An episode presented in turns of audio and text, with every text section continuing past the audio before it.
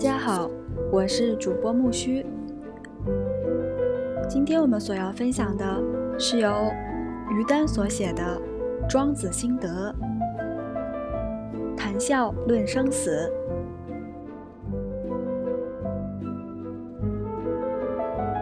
生与死是人生起始的两个端点。人生是一条不归路，当你走到终点时，才会想起途中的遗憾。只有真正了解了生命的意义，才能正确的面对死亡。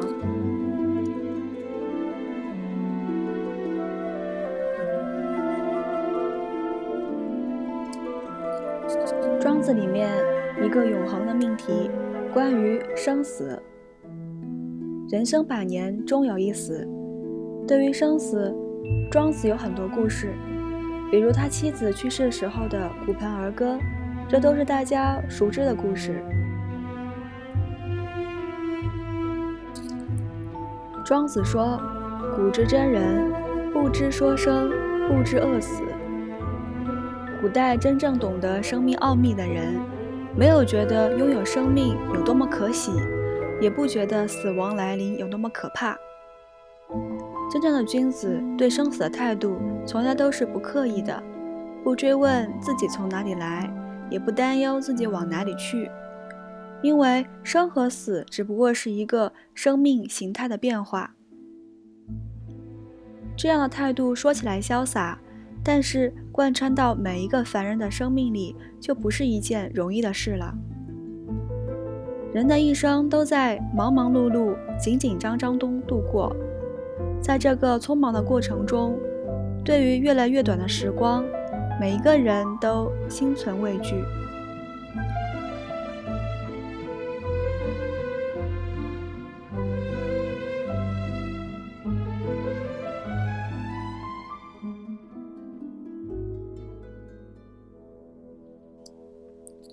有一个寓言说得好。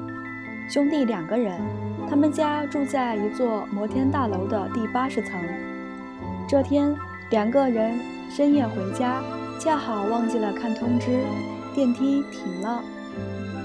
兄弟俩背着沉重的大背包，在楼底下商量一下，决定一鼓作气爬楼梯回家。两人精神抖擞，开始爬梯。爬到二十层的时候。他们开始觉得背包很重了，两人商量，决定把背包存在二十层，到时候再回过头来取。卸下了背包，两人觉得很轻松，说说笑笑的继续往上爬。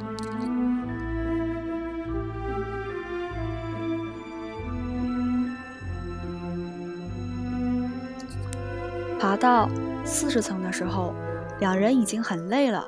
就开始互相抱怨指责。哥哥说：“你为什么不看通知啊？”弟弟说：“我忘了看通知这件事儿，你怎么不提醒我呢？”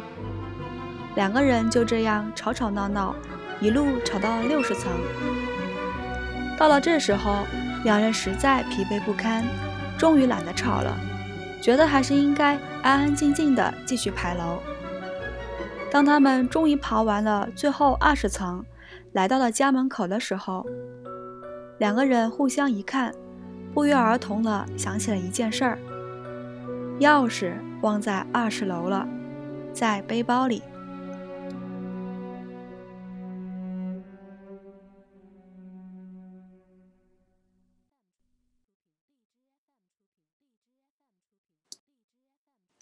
其实这说的就是人的一生。我们假设。他是八十个年头的人的一生。刚刚开始的时候，人人都是意气风发的。我们背负着沉重的行囊，行囊里装着理想，装着抱负，装着很多很多的愿望。我们不畏艰险，从脚底下第一个台阶开始上路了。跑到二十岁，这是人走入社会的时候，开始认同规则了。觉得社会给了我们很多负担，我们自己奋斗已经足够疲惫，谁还背着那么多梦想啊？先把它安顿下来吧，等到衣食无忧，有了社会的各名分地位，回头再捡起梦想也不迟。放下以后，顿时有那么一些一阵子轻松，大家又开始往前走。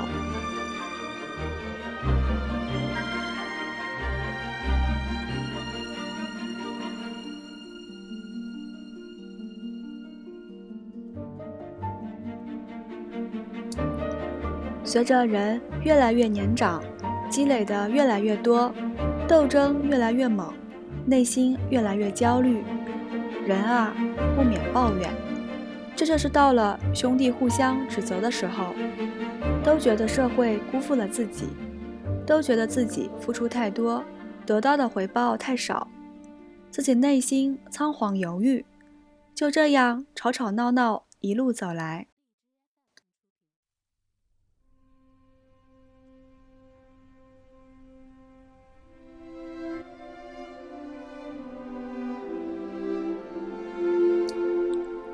走到四十岁，所谓年近不惑的时候，所有的意气风发的东西都过去了，人开始变得疲惫、颓唐，互相扶持着再走。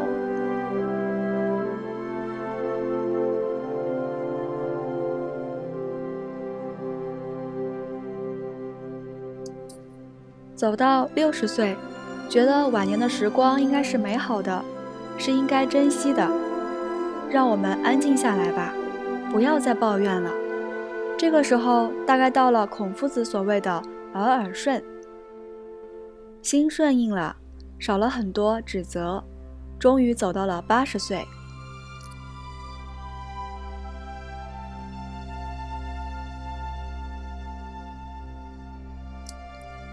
站到最后的这个终点上，突然之间怅然若失。想起来，这一生最宝贵的东西留在了二十岁的行囊里，那就是一直都还没有打开的梦想，从来没有放飞过，从来没有跟随过自己，自然一生走完了一生的历程。但是啊，二十岁回不去了，这是一条不归路。这是一个很有意思的关于人生的预言。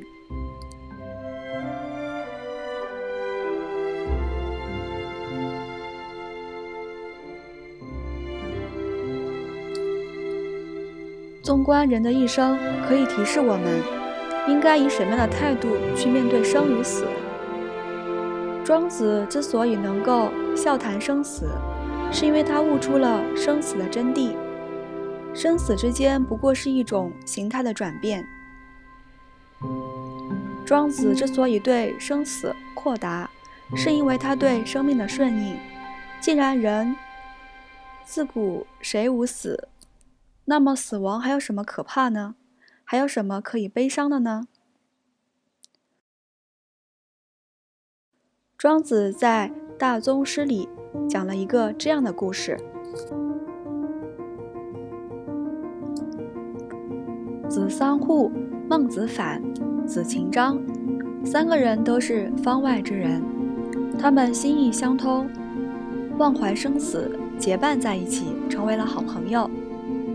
后来呢，子桑户先死了，孔子听说了，就派自己的学生子贡去帮忙处理丧事。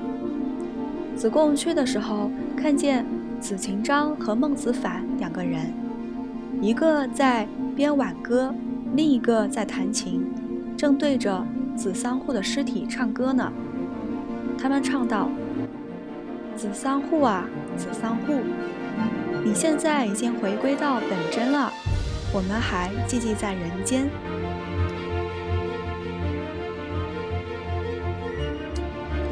子贡就非常不理解，说：“你们三个人是那么好的手足兄弟，有一个人先走了，你们却对着尸体唱歌，这合乎礼吗？”子禽章和孟子反两个人却笑了，说：“他哪里懂得？”什么是你的真意啊？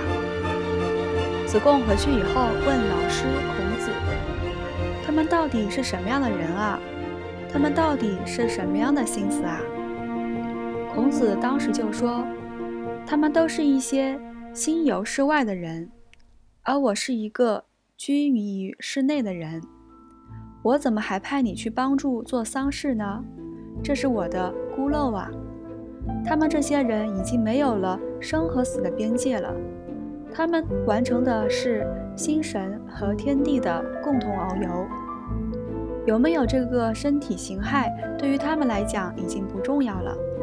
所以，一个朋友走了，两个朋友就像是送一个人远行那样，坦坦然然相送。这个故事讲了一个道理，就是在生命之中，每一个人都可以不同的形态活下去。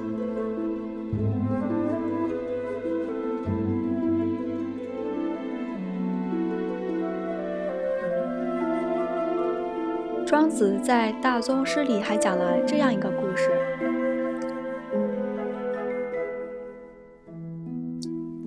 子来生病了，看来将不久于人世，快死了。子离去看他，看到子来的妻子儿女都围在那儿大哭。子离上前对他们说：“你们快走开，不要再打搅这样一个马上就要有大变化的人。”子离靠着门对子来说：“伟大的造物主啊，下面又会把你变成什么呢？是把你变成老鼠的肝呢，还是把你变成虫子的手臂呀？”子来长长的出了一口气，对他说：“夫大快哉！我已行，劳我已生，益我已老，息我已死。”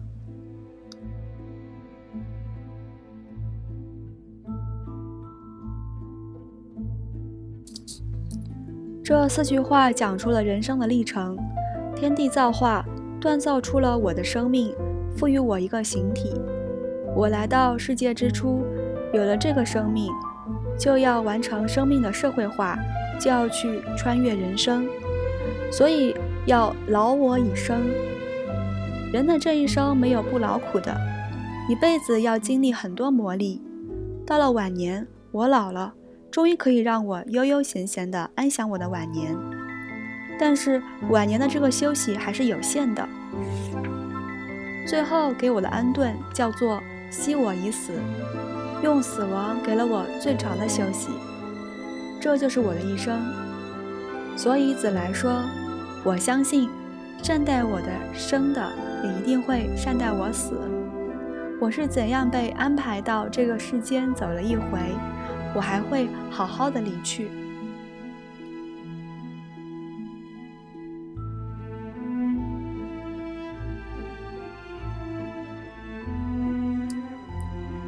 说完这个话以后，子来就安安静静的睡去了。睡了一觉，在醒的时候清清醒醒，身上的大病都远远的走了，子来重新复苏了。这是一个预言。其实，一个人当他的内心把生命当做一次穿越的时候，也许死亡在他的心中已经变成了生的延续，死亡早已被超越了。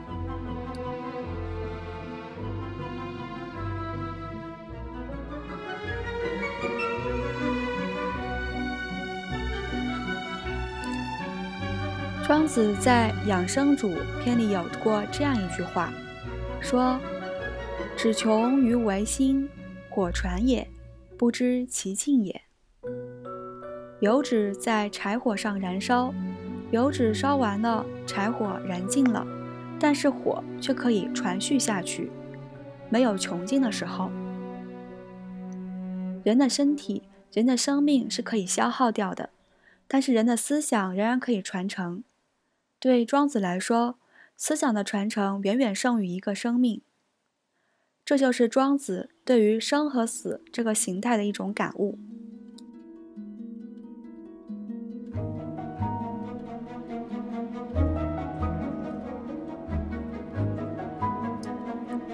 当代社会人的寿命得以延长，已经远远的胜于远古，但是在心理上，对于死亡的畏惧，对于生命的留恋，也远远超乎从前。应该说，在今人的生活中，有太多太多的隐私，有太多太多的羁绊。有太多太多让人闭不上眼睛的事情在心头纠缠。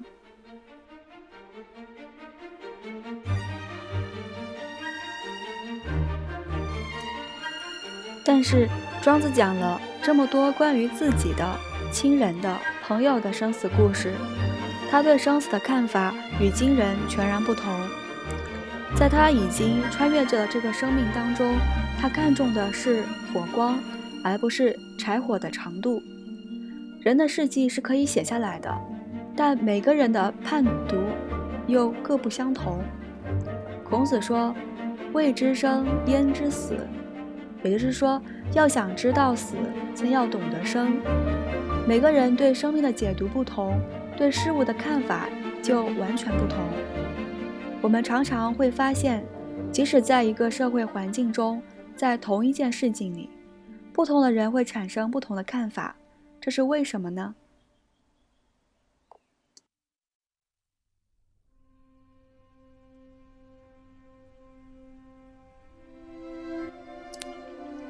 有这样的一个故事：三个人在路过一个墙角的时候，看到了同样一个情景。一个小蜘蛛在往墙上爬，爬着爬着，前面有一块阴湿的雨季。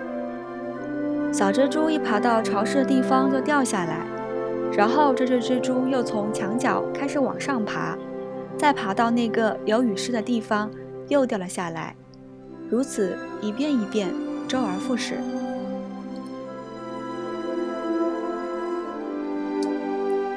这三个人看到这个场景，都想到了自己的生命。第一个人想：“我看到的这个蜘蛛，就像看到了我自己。我和这只蜘蛛一样，是一样的，一生就这样爬上去，再掉下来。人的一生碌碌无为，一直周而复始，做着徒劳的努力。”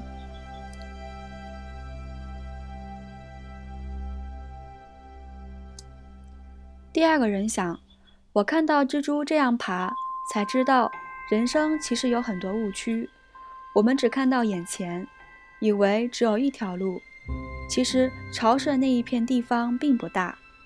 如果这个蜘蛛能够横着绕过那片潮湿，它很快就可以顺着干墙爬到更高的地方。所以，我要让我的人生变得更聪明。有的时候，人生需要绕路走。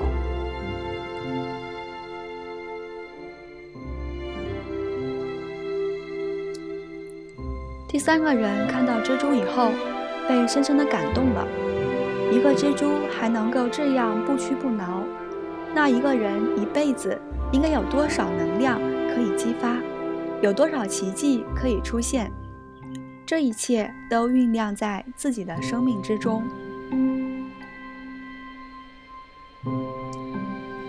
一个小小的场景，在不同的人心中可以得出不同的结论。获得不同的人生感悟。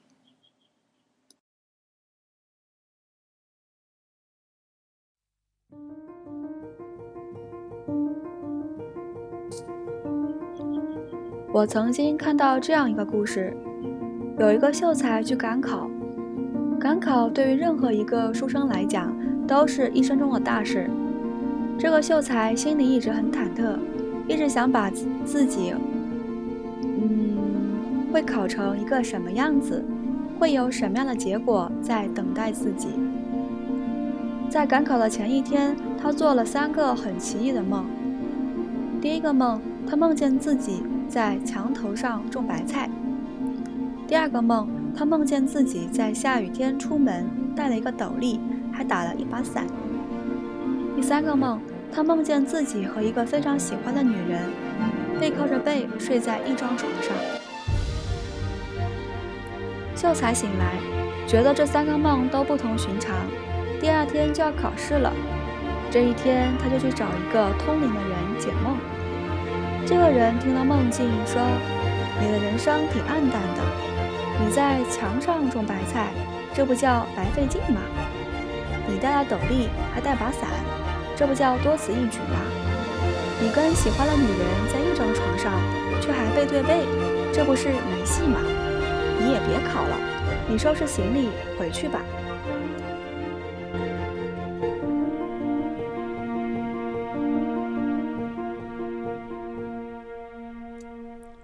秀才听了这些话回去就收拾行李准备回家。这时旅店的老板问你怎么不考就走啊？秀才就把事情告诉了他。这个老板说哎其实我也会解梦。我觉得你这三个梦都挺好。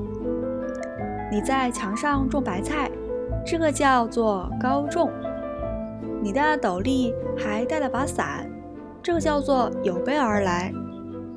你跟你喜欢的女人已经在一张床上了，这说明你翻身的时候该到了。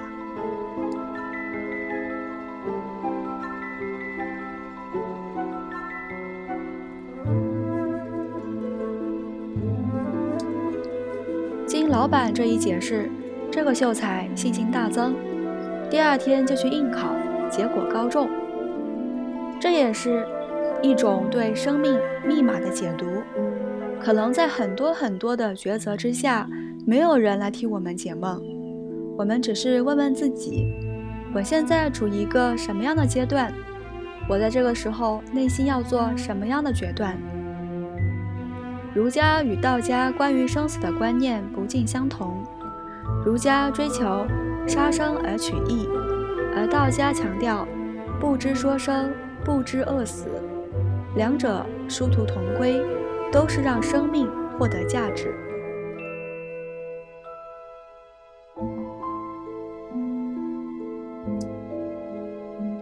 那么，什么样的生命才真正有价值呢？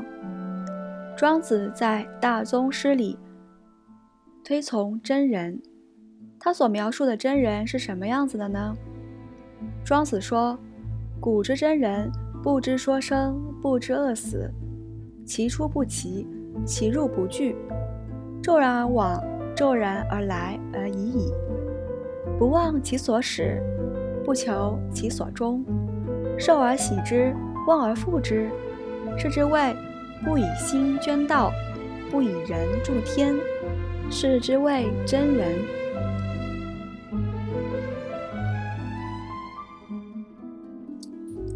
古代的真人不知道喜欢生命。也不知道害怕死亡，出生了他不欣喜，死去他不拒绝，无拘无束的来，无拘无束的走而已。他不会忘记自己从哪里来，也不会追求自己要去的追归宿，有事就欣然接受，忘记生死，归于自然。他不会因为心智的欲求而损坏天道，也不会有意去做什么辅助天然。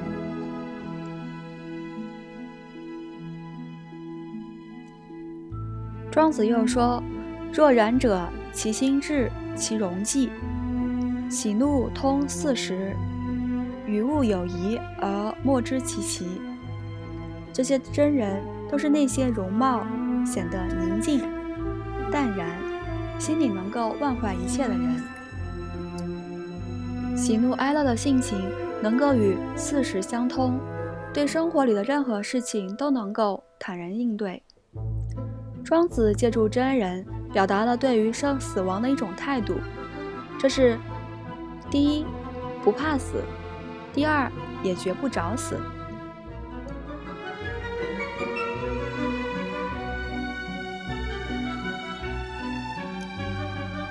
这种观点跟儒家思想是不同的。儒家讲，人人志士可以杀生而取义。可以舍去自己的生命而维护一个大的道理。在生命的长河中，儒家与道家表现出两种不同的态度。儒家的姿态是劣势，道家的姿态是高势。儒家的姿态是与时间去争抢，抢出来有限的时光去建立；而道家的态度是在流光中顺应。去把握每分每秒，去乐生。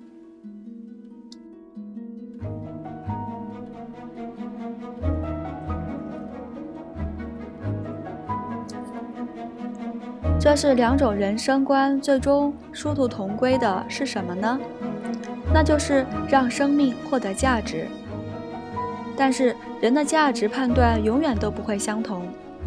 有的人更多的看重历史上的名垂青史，看重社会上的建功立业，让个人生命付出代价，也要去建立一个社会功勋。也有的人更多的看重自己内心的完善、安顿和自己道德上的成全。如果是前者，他对人生的心有不甘多一点，而后者得淡泊多一点。其实这就是儒与道在作用于我们内心的时候。在我们拥有相同的光阴中，呈现出不同的态度。其实，中国人在对待生死的态度上，往往表现出两种不同的态度：一种以屈原为代表，另一种以司马迁为代表。屈原投江自尽，选择了一种激烈的方式，为什么呢？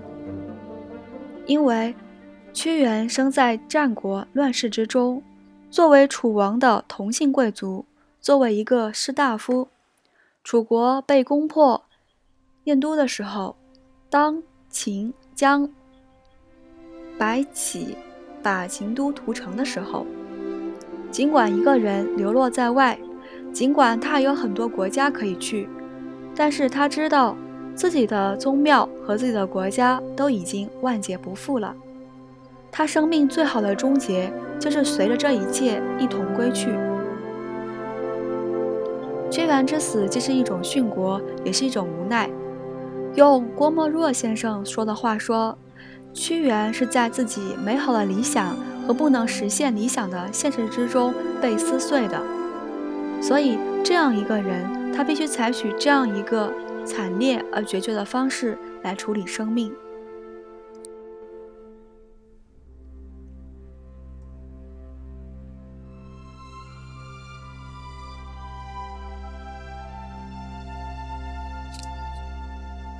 但司马迁在生死关头采用了另外一种方式，他看到了比生死名节更重要的事情。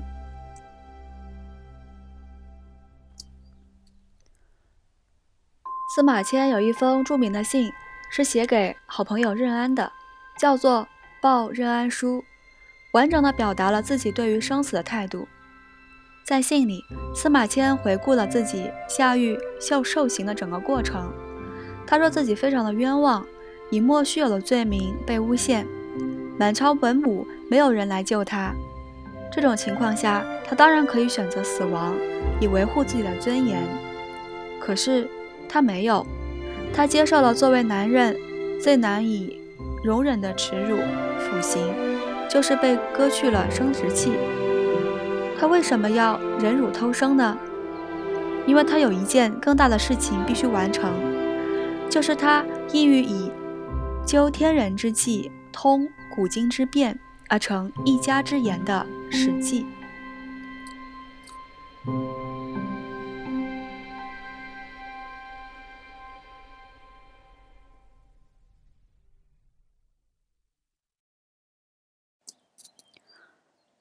从他的父亲司马谈把这样一个史官的大业。托付给他的时候，就告诉他：周公死后五百年而有孔子，孔子死后五百年至于今，没有人能够将少明氏续春秋，来把这样一个时代记录下来，传承历史。所以，司马谈临死之前就把编撰了《史记》的重任交给了司马迁。所以，司马迁说。他面对历史托付下来五百年一人的使命，他自己的态度是：小子何敢让焉？天降大任于斯人，有这么大的事情，那么宁可受辱，也绝不轻生。这就是司马迁的态度。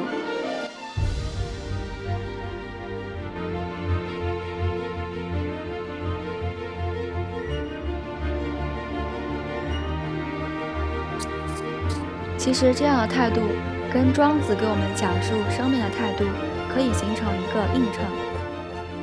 庄子对于生命的态度，第一是他不怕死，第二是他绝不找死。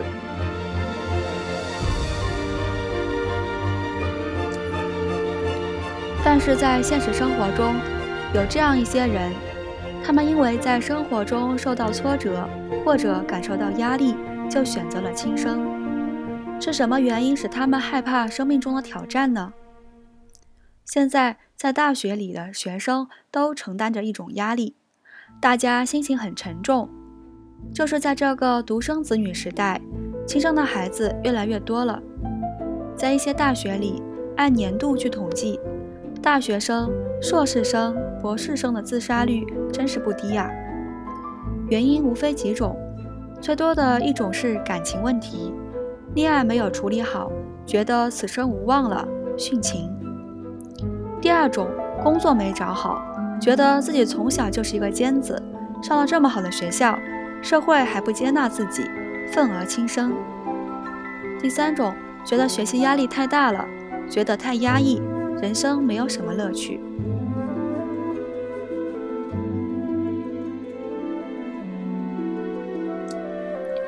这些轻生的孩子，在他们的人生刚刚达到二十个楼层的时候，把自己连同他们的背包一起从楼上扔了下去。他们的理想还没打开，甚至还没有来得及放下，一切就都陨落了。他们绝大数都是独生子女，从小就生活在小皇帝的那种环境之中。四个老人，两个大人，供着一个小孩子。这个家庭是个金字塔，孩子永远在塔尖之上。这样长大的孩子，怎么可能不唯我独尊呢？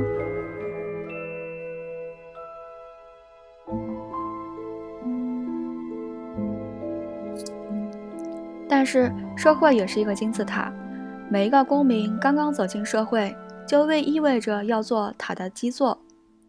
我们现在有一个悖论，就是每个从家庭的塔尖走出来的独生子女，不肯做社会的基座。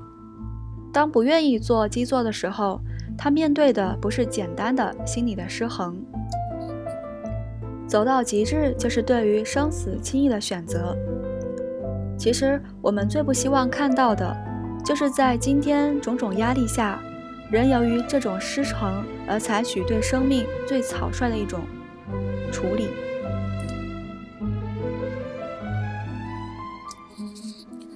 轻生的方式在今天有两种，一种是明显的轻生方式，是果决的把自己像一件破衣服那样从高楼顶下扔上去；另外还有一种隐秘的轻生方式，就是让自己。放任自流，在工作岗位上，他也不思进取了；在一个无望的家庭中，不营建感情了；在朋友圈中穷困潦倒，醉生梦死了。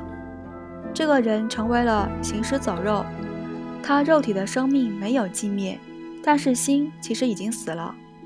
他那个痛至极点的心已经寂灭了。今天我们讨论生死这个话题，看起来很远，其实离每一个人很近。我们生命中究竟还有多少机体在活着？我们的心中到底还有多少梦想在活着？我们的未来到底还有多少希望在活着？人跟人的回答并不相同。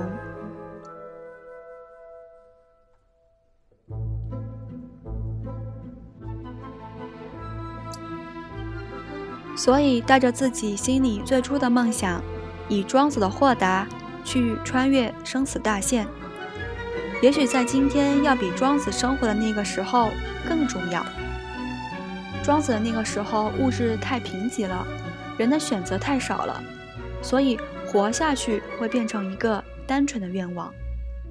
而今天的人可能拥有太多的富足，但是在抉择的迷惑中，反而会不堪重负。也就是说，抉择过多，人生之累相对也就越多。所以在当下，不仅是抉择生与死这种外在的选择，更重要的是在自己的心灵中，让多少有价值的生命能够真正的活下去。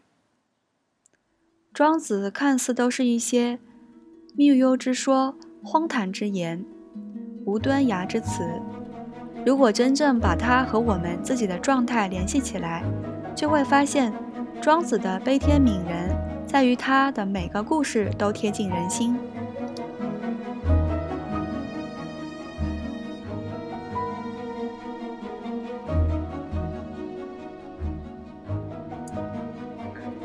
看见自己内心中生与死的较量，看见我们可以活下去的那个希望。其实我们是可以在有生之年真正做到乐生，做到顺应，做到当下的快乐，活好每分每秒。真正到生死大限来临的时候，有一份微笑的坦然，可以对死亡说：“我此生无憾。”其实这是我们每一个凡人可以企及的境界，这也就是庄子在今天的一个解读。